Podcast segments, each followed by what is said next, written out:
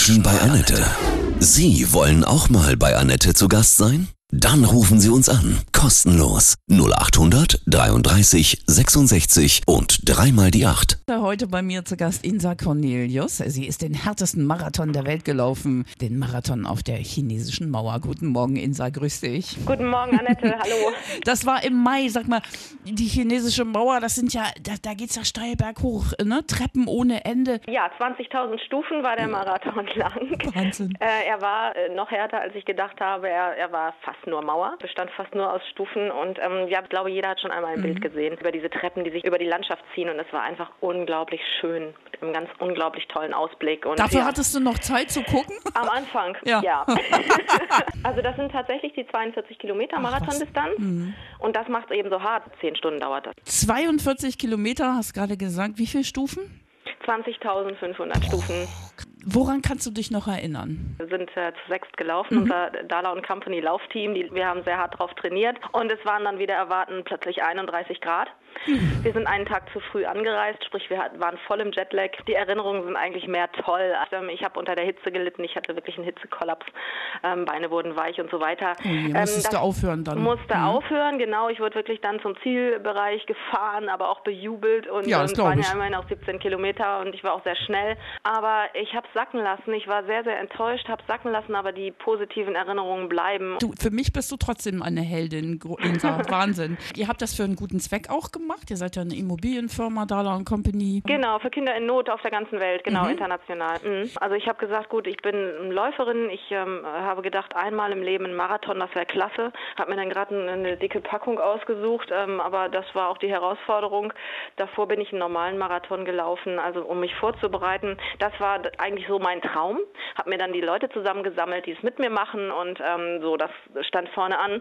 Der zweite, aber auch ganz wichtige Grund für mich war, ich habe es nie geschafft, große Spendengelder zu sammeln, weil ich nie irgendwie spannende Projekte hatte. Die Leute kamen immer mit ein paar Euro um die Ecke, wenn ich Weihnachten mit meiner Firma zusammen irgendwie Glühwein ausgeschenkt habe und habe gedacht, das ist so ein äh, Event zu Spenden aufgerufen und haben immerhin 13.000 Euro zusammengesammelt und es wächst noch. Es geht an internationale ähm, Hilfsprojekte für Kinder. Also auch ein Einzelschicksal ist dabei eines Jungen, der in Spanien lebt, der war schwerst brandverletzt, musste 60 Mal operiert werden, ist mittlerweile auch darüber hinaus geistig behindert. Da wusstest du, wofür du läufst, ne? Ja. Hast du selbst Kinder?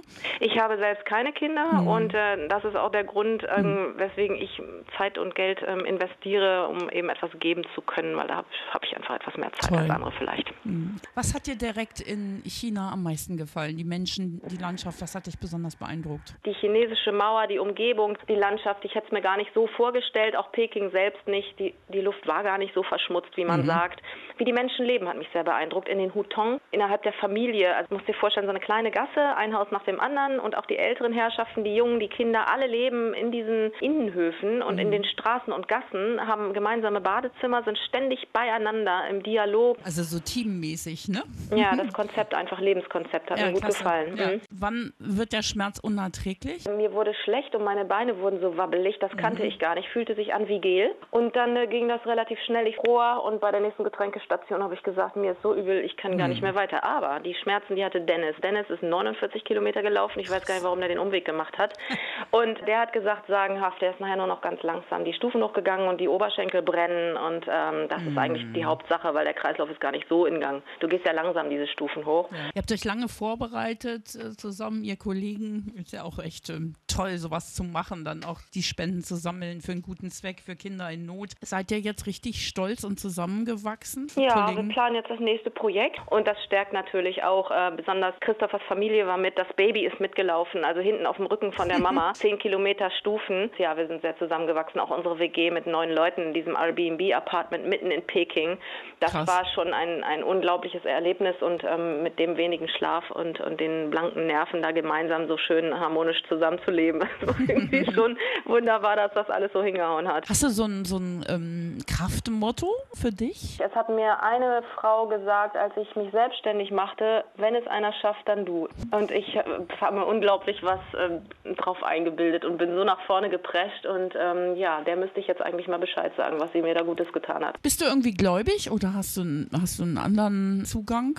Ich habe einen Schutzengel und ich habe meine Philosophie. Und meine Philosophie ist einfach Gemeinschaft und ähm, die Stärken der anderen ähm, schärfen. Das ähm, mein Führungsdogma für mich selber in mein, meiner meiner Firma. Und diese beiden Dinge reichen. Also mein Schutzengel ist der, der auf mich aufpasst und wenn ich Angst habe, der legt seinen Flügel drum. Das oh. visualisiere ich mir und dann ist alles gut. Ja, ich finde es toll, dass ihr das auf euch genommen habt und Kinder in Not damit unterstützt. Ich finde, das ist nachahmenswert und sollten wir alle tun. Von, von dem, was wir haben, uns geht es gut, eben auch abzugeben. Ne? Ja, ja, doch. Und ich freue mich auch. Ich danke euch auch nochmal für diese Plattform, dass, äh, dass ich ähm, das vortragen durfte. Und dadurch haben wir auch sehr viel Feedback noch bekommen. Ich also euch auch nochmal Dankeschön. Ja, gerne. Dann ähm, grüß alle Kollegen, deine Kollegen von Dala Company. Ich wünsche euch einen wundervollen Sommertag. Danke dir herzlich, ja, Annette. Grüße ans Team. Danke. Das war Insa Cornelius. Sie ist den härtesten Marathon der Welt gelaufen. Conquer the Wall, der Marathon auf der chinesischen Mauer.